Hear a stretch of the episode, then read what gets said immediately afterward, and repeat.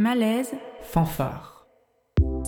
parce que les sexualités plurielles Les identités multiples et le féminisme comme pensée militante, sont des voix dissonantes dans notre société, faisons du bruit et prenons la place, la, rue et, l'espace. Malaise, Fanfare.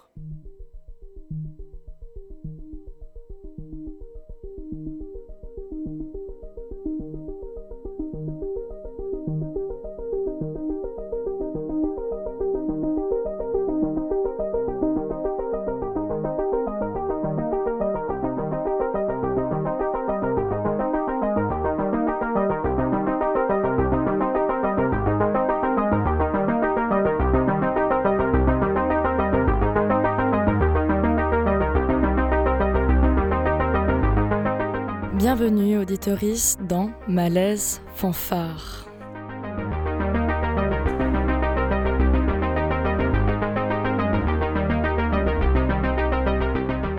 L'émission mensuelle sur les actrices LGBTI, queer et féministes qui anime le secteur culturel marseillais et qui aujourd'hui fait une petite entorse de diffusion hors créneau de l'habituel deuxième lundi du mois, 21h.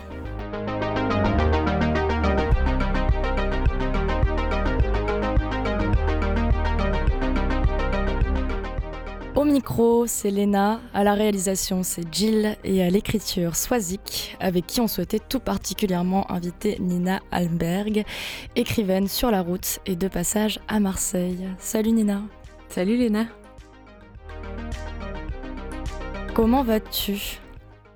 Ben ça va, je vais bien. Ça va Le retour dans le sud, le soleil, tout ça, ça fait du bien ou pas? Ça me parle, ouais, ça, je, me sens, je me sens comme chez moi, c'est bien. Parce que d'habitude, tu es basée dans le Finistère ou c'est quelque chose comme ça? Je sais plus. Le nord en tout cas, c'est ça?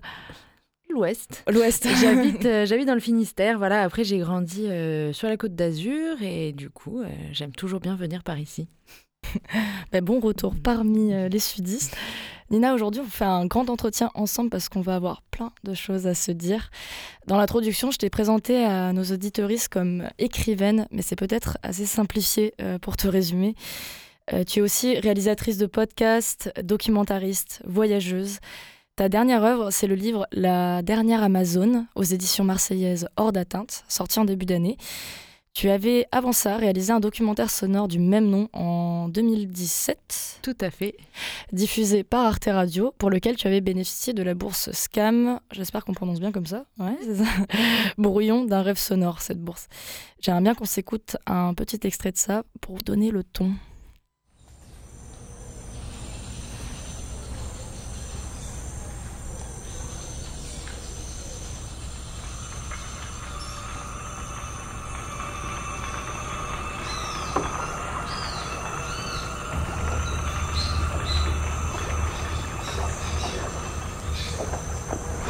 Sachez qu'à la droite des Indes, il y avait une île, toute proche du paradis terrestre. Elle était peuplée de femmes noires, sans hommes parmi elles. Leur style de vie était identique à celui des Amazones. Elles avaient des corps robustes, le cœur vaillant et une très grande force. L'île était la plus inexpugnable que l'on puisse imaginer avec d'énormes rochers abrupts. Leurs armes étaient tout en or, tout comme les harnais des fauves qu'elles chevauchaient après les avoir domptés, car dans cette île, il n'y avait point d'autre métal. Les exploits d'Esplandian de Garci Rodriguez de Montalvo, 1510. C'est à la lecture de ce texte qu'au XVIe siècle, des dizaines de conquistadors partent en Amérique à la recherche des Amazones. C'est le début de la Renaissance en Europe. On redécouvre la mythologie grecque. On pense que les créatures mythiques de ces légendes, comme les hommes à tête de chien, les cyclopes, les géants ou les Amazones, se sont peut-être réfugiés dans le continent inexploré. Après tout, les conquistadors cherchent aussi des villes couvertes d'or. Je vais t'expliquer. J'ai compté toutes les boucles du fleuve. Regarde, j'ai dessiné une carte dans le sable. Francisco de Orellana est l'un de ces conquistadors. Parti du Pérou en 1542, il découvre un grand fleuve qui le mène jusqu'à l'océan Atlantique. Un fleuve qui s'appelle aujourd'hui l'Amazone. Je veux que l'on sache que quiconque penserait à déserter sera coupé par moi en 98 morceaux. Quiconque me suivra le long du fleuve aura des richesses À son retour en Espagne, il raconte qu'au cours de cette navigation, il a été attaqué par des femmes guerrières. Entraînée à l'art de la guerre, elle semait la terreur et la mort dans tous les pays environnants. Pour enregistrer ce documentaire, tu es parti au Brésil en 2016, mais même en fait, tu étais parti déjà avant, c'est ça? Voilà, je suis arrivée pour la première fois en Amazonie brésilienne en janvier 2014 en bateau et mon projet à la base avec mon compagnon de l'époque c'était de faire des, des rencontres avec des féministes brésiliennes.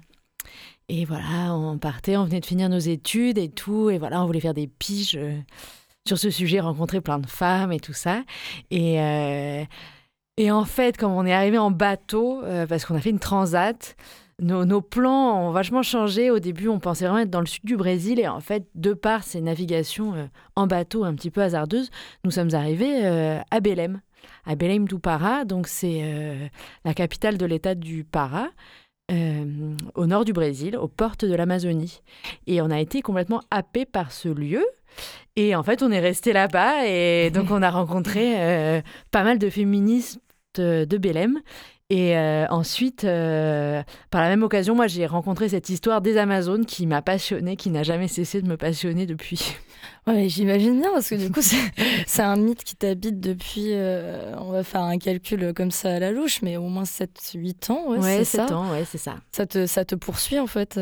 voilà, ça me poursuit. Enfin, voilà, je c'est long quoi d'arriver à, exprimer exactement ce qu'on veut sur des sujets. Je trouve ça peut prendre des formes multiples. Et justement, la première forme que tu as choisie, c'était euh, le documentaire sonore. Mm. Là, tu reviens avec euh, l'écriture. C'est ton premier livre, La dernière Amazon. Tout à fait. Pourquoi le média euh, de l'écriture pour revenir sur cette histoire, sachant, on va préciser quand même, du coup, la dernière Amazon, c'est une suite de témoignages donc de personnes que tu as rencontrées là-bas, pas que des femmes, il y a aussi des hommes qui sont interviewés. Euh, après, il y a majoritairement des figures euh, qu'on peut dire féministes. Euh, il y a une personne qui est avorteuse, on, reviendra d'ailleurs sur ce personnage un peu plus tard. Plein de, figures. J'essaie de résumer, mais je me souviens qu'il y a aussi une travailleuse du sexe. Tout à fait. Pourquoi revenir sur le témoignage écrit, sachant que tu as déjà utilisé le média sonore? Alors j'avais d'abord utilisé le média sonore puisque c'est mon média de prédilection, disons. C'est c'est comme ça que, en général, je travaille.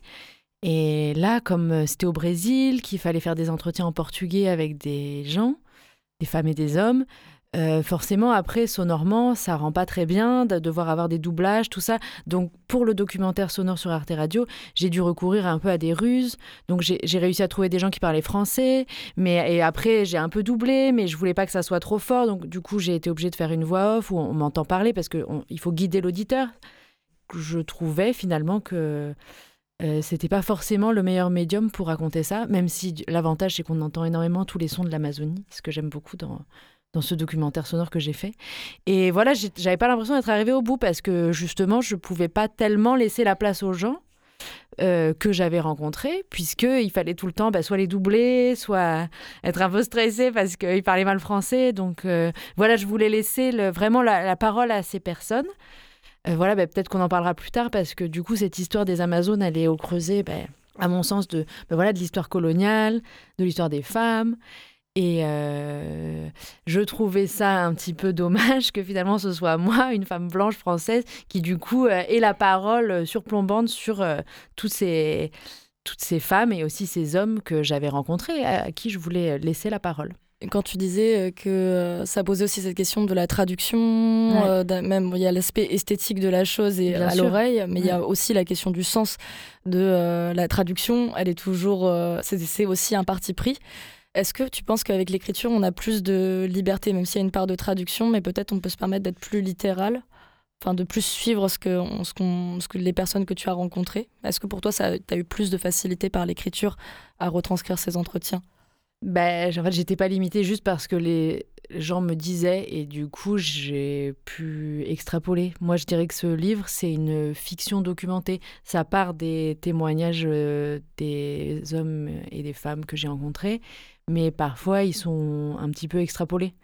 Et, ou alors, j'ai mélangé deux personnes, enfin voilà, ou alors euh, c'était des hommes, je les ai transformés en femmes pour qu'ils disent d'autres choses.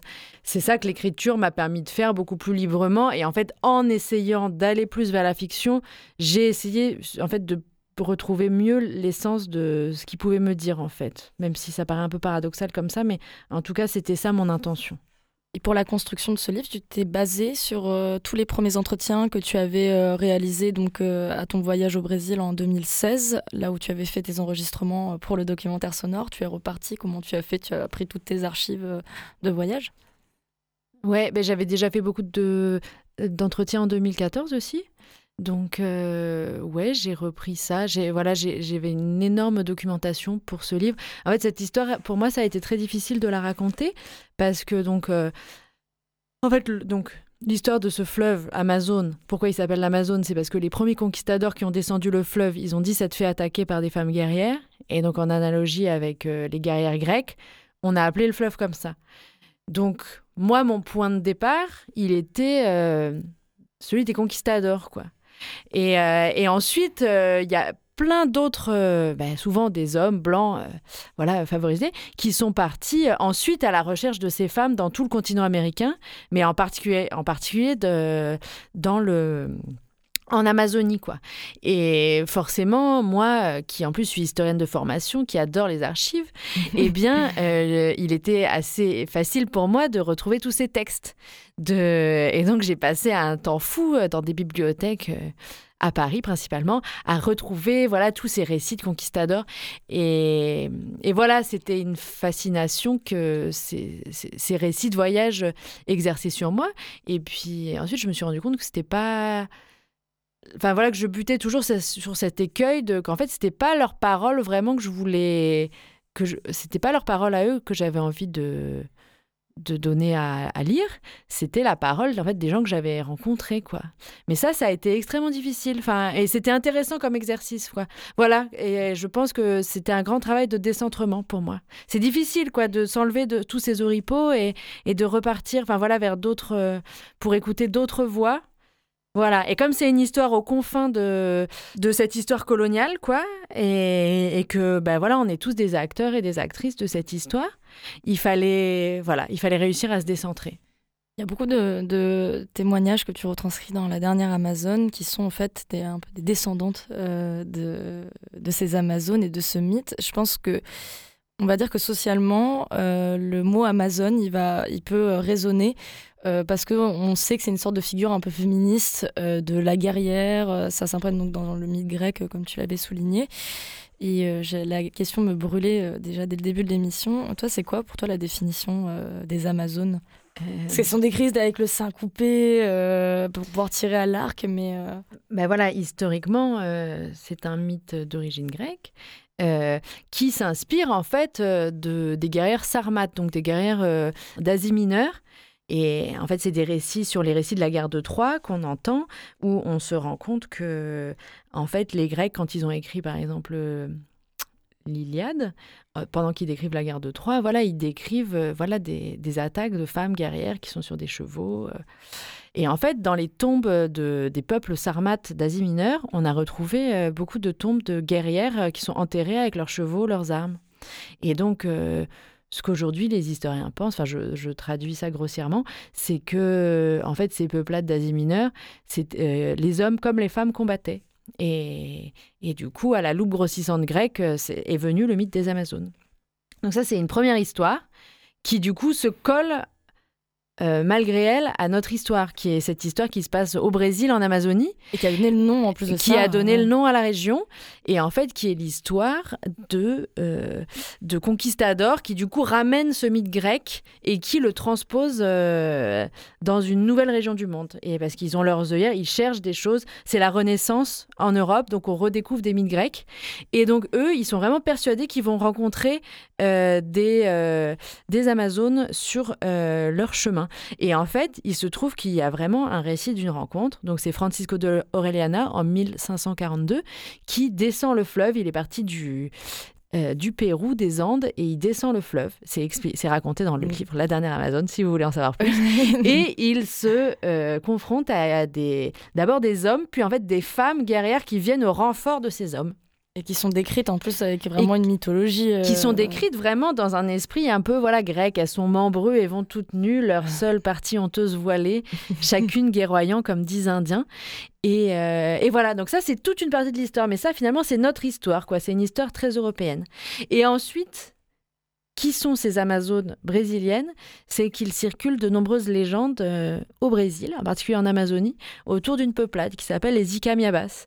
Et les Icamiabas, selon la, légende, ce sont des femmes qui vivaient seules au bord d'un lac qui s'appelle le lac Miroir de la Lune, dans une région euh, du Brésil sur le versant nord euh, de l'Amazone, donc entre pour faire grossier entre Belém et Manaus, mais du coup au nord, sur un affluent de l'Amazone qui s'appelle le fleuve Nyamunda.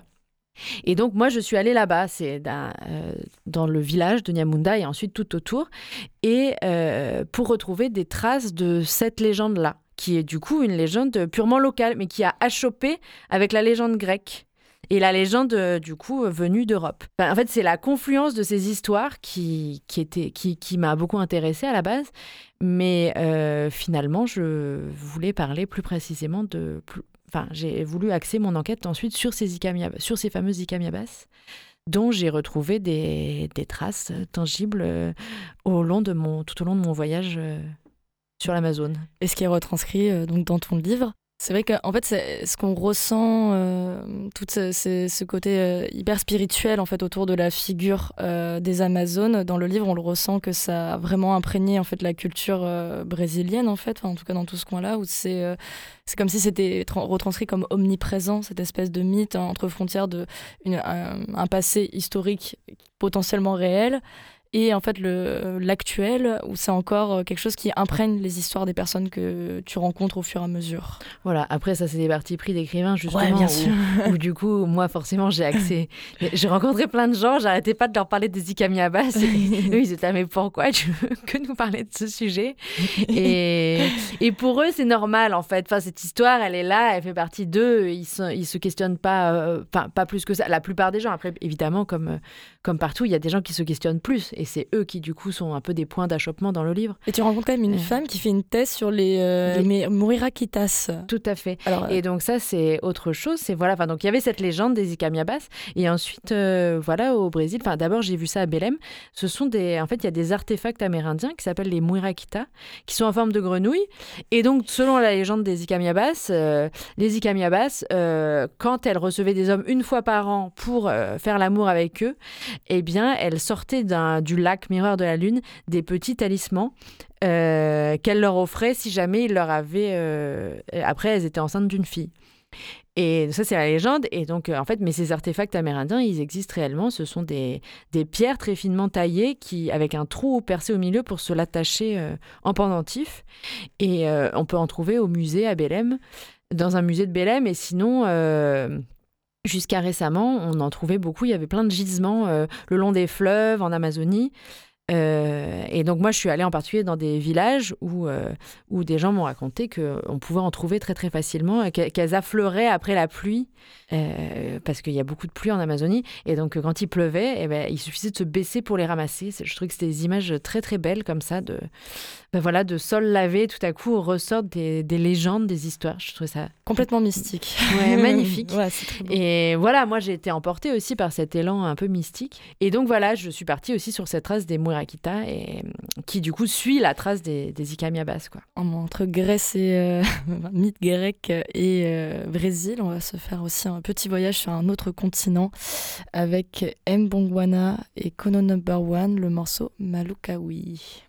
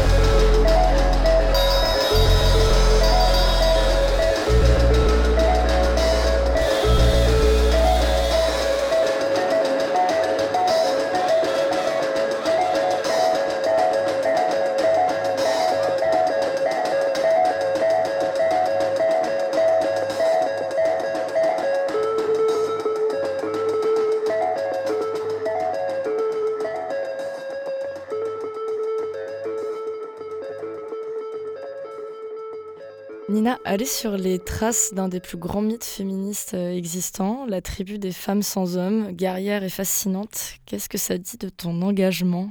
Es-tu féministe? Oui, bien sûr, je suis féministe, oui. tu dis ça avec une telle évidence, c'est pas toujours si, évident. Tu dirais que tu es féministe, enfin que c'est un que c'est un engagement qui est euh, en, en, place dans ta vie depuis euh, longtemps, c'est récent, c'est quelque chose que tu as conscientisé comment? Euh, bah, Il y a eu différentes étapes. ça a d'abord passé par une, une année que j'ai passée en Inde quand j'avais 20 ans. Et quand je suis rentrée de cette année, où du coup, bah voilà, la condition des femmes en Inde, c'est dur, hein, mais euh, euh, en fait, quand je suis rentrée en France, j'ai réalisé que oh, bah, en France aussi, finalement, même si c'était moins, moins criant, moins, moins brutal, quoi, ça l'était tout aussi. Donc, c'est d'avoir fait ce pas de côté un peu qui m'a fait réaliser ça. Et euh, voilà, après, c'était mon premier pas, mais il y en a eu d'autres. Je me suis beaucoup intéressée à l'histoire des règles aussi, des menstruations. J'ai aussi fait des... Ouais, t'avais fait un podcast là-dessus. Ouais, j'ai fait un podcast là-dessus. Voilà, pareil, je réfléchis à en faire euh, des, un, livre aussi. Et puis, euh, voilà, j'essaye de... J'essaye de diffuser cette pensée dans ce que je fais. Oui, c'est ce que j'en déduis aussi pour que tu aies plusieurs créations qui soient directement en lien avec ça.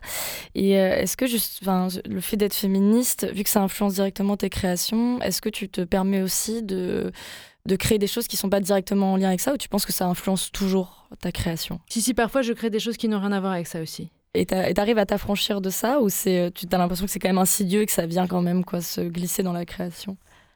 C'est une question ouverte. Non, mais en fait là, je prépare une BD justement et je me pose des questions parce que euh, pour le coup, ce n'est pas du tout un thème féministe.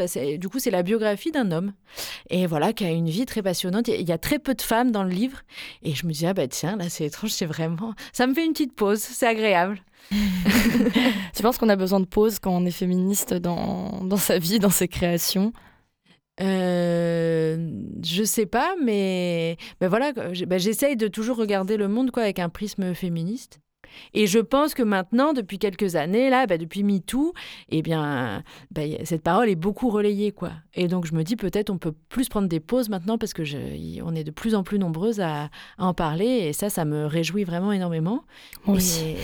Et, du coup, euh, ce qui permet aussi de laisser la place aux, autres, quoi. On peut, on peut tout, tout en parler peut y avoir aussi peut-être une difficulté à être euh, totalement constant dans sa création, même si je pense que ça dépend euh, de chacun chacune, mais de faire uniquement des créations autour du féminisme, des fois ça peut être aussi euh, quelque chose de éreintant parfois. Oui, puis parfois juste on a besoin de faire des pas de côté. Enfin voilà, ça nous nourrit. Il faut, ouais, je pense que c'est important de. Moi, je vois que je fonctionne beaucoup où voilà, j'ai des grandes thématiques qui me traversent et ça me dure des années et c'est pas, elles sont parallèles à, à d'autres et, et, elles se nourrissent les, les unes les autres. Dans ton livre, euh, qui est donc euh, voilà, une suite de témoignages, comme on en parlait, tu rencontres euh, notamment une travailleuse du sexe, une avorteuse, donc la femme qui a fait aussi une thèse sur les murakitas. Il y a plein de figures et celle qui, moi, m'a interpellée et touchée, donc c'est cette femme qui réalise des avortements Surtout si on fait le parallèle qu'au Brésil, donc l'avortement est toujours illégal. Tout à fait, oui. Ça, donc, ça... bien de le préciser, oui. Ouais. Et c'est quand même un acte, donc euh, ça demande beaucoup de, courage quand même de faire ça.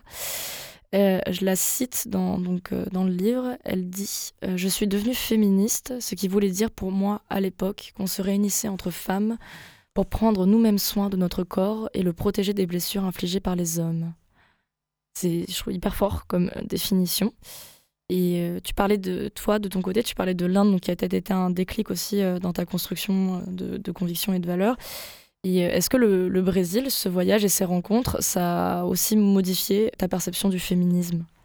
Euh, Oui, je pense. Ben, parce que quand j'y suis allée la première fois, ouais, donc en 2014, ça m'a fait découvrir toute la dimension euh, raciale du féminisme, qui, je pense, pour moi, n'était pas du tout euh, conscientisée, quoi. Et aujourd'hui, en plus, on parle beaucoup de ça, de l'intersectionnalité, et puis voilà, du féminisme décolonial. Mais du coup, en 2014, on en parlait quand même beaucoup moins, quoi. Donc, euh, du coup, euh, voilà, moi, ça, ça m'a fait vraiment réaliser ça.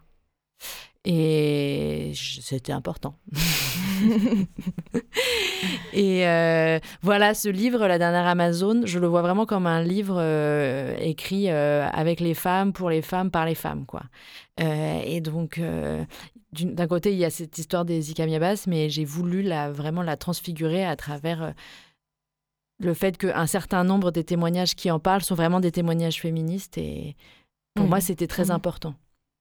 Et ce qui est intéressant aussi, c'est que j'ai l'impression que dans ces témoignages, euh, il y a une part où euh, c'est des pensées des fois très féministes, sans pour autant avec des personnes qui se revendiquent comme telles.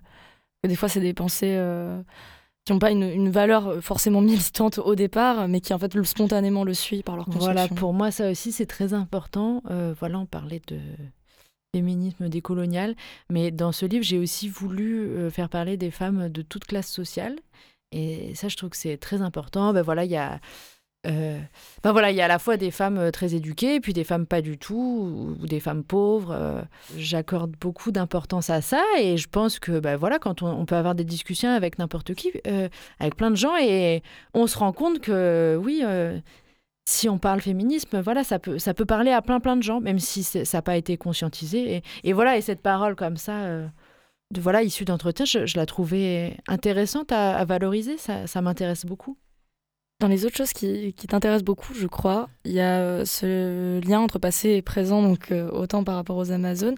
Il y a aussi euh, une autre de tes créations qui, que je recommande vivement parce que c'est super, honnêtement.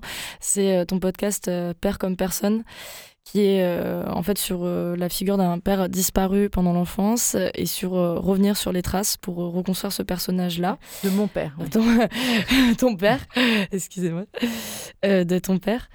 Et euh, juste, c'est une fiction sonore. Et euh, tu reprends en fait des témoignages que tu reconstruis avec une, des, des acteurs et des actrices, c'est ça? Tout à fait. Ce que je trouve intéressant dans tes différentes créations, c'est euh, comment le, le passé influence le présent. Et c'est aussi intéressant parce que toi qui es passionné d'histoire et d'archives, ça veut dire que tu passes par la création pour faire ce lien-là et pour éclairer le présent. Pour toi, la création, euh, qu'elle soit sonore, écriture, est-ce qu'elle est nécessaire pour, euh, s'exprimer, pour euh, se découvrir, pour se raconter? Toi, quelle place ça a pour toi la ah, création Pour moi ou en général Pour toi. Ah, donc déjà, merci pour cette définition de mon travail que je trouve très pertinente parce que en effet, voilà, c'est mon obsession toujours faire dialoguer le passé, le présent. je trouve que du coup, les éléments du passé peuvent éclairer le présent et et je me rends compte que très souvent, je, je, construis mes créations euh, comme ça. C'est un peu mon, mode de fonctionnement. Est-ce que, en fait, toi, tu, euh, tu, as besoin de créer pour avancer dans ta vie pour continuer à découvrir? Est-ce que c'est le, le média de la création, il t'est nécessaire? Ah oui, oui, oui, complètement, oui. Euh, ça me permet d'affiner beaucoup, beaucoup de choses et du coup d'être forcé, entre guillemets, de créer. Ça me pousse à aller toujours plus loin et, et j'aime qu'il y ait cette contrainte-là. Si c'était juste par pur intérêt, je le ferais aussi parce que je, je suis quelqu'un d'assez curieux, mais ben, j'irai pas aussi loin. Et tu parlais de mon podcast euh, Père comme personne, qui du coup est issu d'une enquête que j'ai fait, euh, que j'ai faite sur l'histoire de mon père, qui a été disparu et qui a été porté disparu. Puis en fait, je me suis rendu compte qu'il était trafiquant de drogue, tout ça. En fait, si j'avais pas su en même temps que j'étais en train de faire ce, cette réalisation pour la radio sur le thème, je pense pas que je serais allée au bout. Mm. Et voilà, mais donc ça, je parle d'une histoire très personnelle, puisque du coup, ce podcast est très personnel, puisqu'il raconte euh, ma vie. Mais euh, donc là, euh, donc, dans ma vie personnelle, ça m'a aidé. Et puis, ça m'a. Voilà, de savoir que j'allais créer quelque chose, que ça allait être beau, ça m'a poussé à le faire. Si ça avait été juste quelque chose de, ben voilà, pour que je range dans un tiroir, en fait, je l'aurais pas fait. De savoir que j'allais partager ça et, et que j'allais le structurer, que j'allais le raconter. Voilà, pour moi, le verbe, voilà, structurer les récits, les, les remettre en, en, place et tout, c'est quelque chose qui est très important pour moi et qui me guide dans la création en tout cas. Après, donc euh, là, on parle de quelque chose d'autobiographique et, voilà. Après, mon but n'est pas du tout de faire. Euh, ben voilà, là, c'était quelque chose d'autobiographique. Par exemple, la dernière Amazon, ça ne l'est pas du tout. Et, du coup, j'ai toujours cette constante de. Ben voilà, de débrouiller les choses, en tout cas, je pense que voilà, et de faire récit à travers, enfin voilà, de faire émerger les récits, quoi. C'est et je trouve que cette constante du passé-présent, enfin voilà, ça, le met sur un autre axe qui permet de, l'éclairer de nouvelles lumières de les rendre plus clairs. Très inspirant en tout cas comme euh, et parcours euh, de création de réalisatrice et euh, la manière dont tu en parles, je pense que ça peut donner à l'envie de créer à d'autres. Donc merci pour ça. Ah bah de rien. Et euh, l'autre chose que je voulais te demander euh, avant qu'on se quitte, euh, c'est est-ce que les Amazones continuent de t'habiter ou est-ce que tu en as fini avec les histoires des Amazones? Non, les, les Amazones m'habitent, les Amazones m'habiteront toujours, je pense. voilà, je pense beaucoup au Brésil en ce moment, juste dans cette période de Covid et puis voilà, cette période où voilà, c'est la, situation politique au Brésil est très très difficile. Ben, en tout cas, l'Amazonie est, constamment présente dans mon esprit. Enfin, pas constamment, mais je, veux dire, j'y pense plusieurs fois par jour en fait. Voilà, je pense, euh, je pense beaucoup à la forêt aussi. c'est quelque chose qui m'habite, quoi. Et donc, ouais, et savoir qu'il y a eu ces femmes qui ont habité dans cet endroit, pour moi, c'est quelque chose de très important. Et, euh, et voilà, j'aimerais diffuser leur message autant que possible. Est-ce que tu retourneras euh, à la rencontre de leurs descendantes encore Oui, j'ai très envie de, j'ai très envie de retourner euh, en Amazonie brésilienne. Et ben, dès que on, pourra revoyager, j'espère y aller. Tu avais une séance de dédicace euh, qui était la raison de cette rencontre au départ euh, à Lidre, au mille têtes, qui a malheureusement été annulée suite aux nouvelles mesures gouvernementales, blablabla. Bla, bla, bla, C'était bien, on n'avait pas parlé du Covid jusque-là, donc on va s'arrêter ici. Euh, mais on peut quand même te rencontrer à Manifesten le 26 mai, c'est ça? Oui. Ça sera confirmé, c'est déjà confirmé, c'est on verra ou Normalement, oui, c'est calé, quoi. Mais voilà, bah, mais c'est calé en période Covid, donc c'est toujours un peu le truc. bon, mais restez informés, auditoristes, pour pouvoir rencontrer Nina Almberg et euh, venir euh, acheter et découvrir son livre La dernière Amazon. Peut-être on se verra là-bas du coup. Euh, dans la prochaine émission, les éditions marseillaises hors d'atteinte viendront aussi à notre rencontre, donc celles qui sont à l'origine donc de l'édition de ton livre, Nina. En attendant, auditoris, euh, donc euh, je vous recommande vivement d'aller jeter un œil sur internet si vous pouvez pas être à Manifesten le 26 mai pour pouvoir commander ce livre qui est vraiment super. voyage garanti.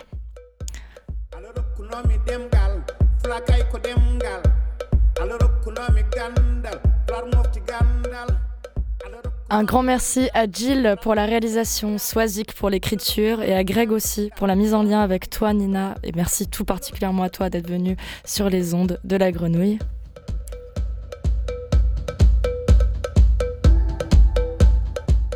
Et merci à vous, auditoris, pour votre écoute. On se retrouve très, très bientôt sur les ondes du triple 8.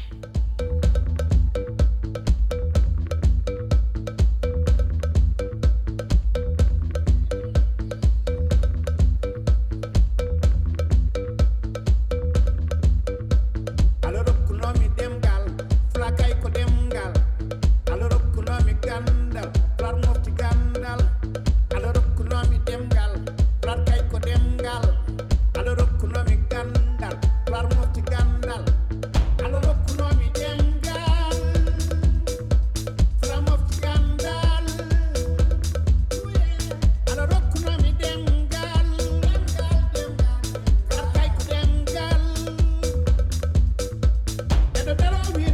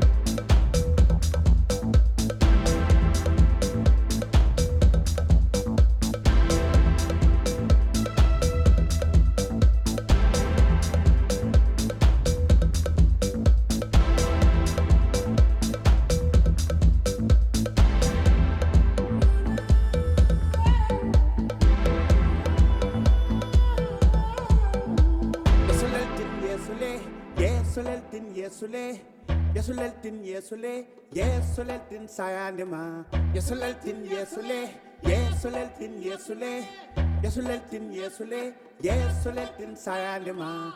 yesule tin yesule Yesule, tin yesule. yesule tin yesule Yesule, tin sayanima. yesule tin yesule. Yesule, tin yesule. Yesule, tin sayandima yalla rokkuroni dem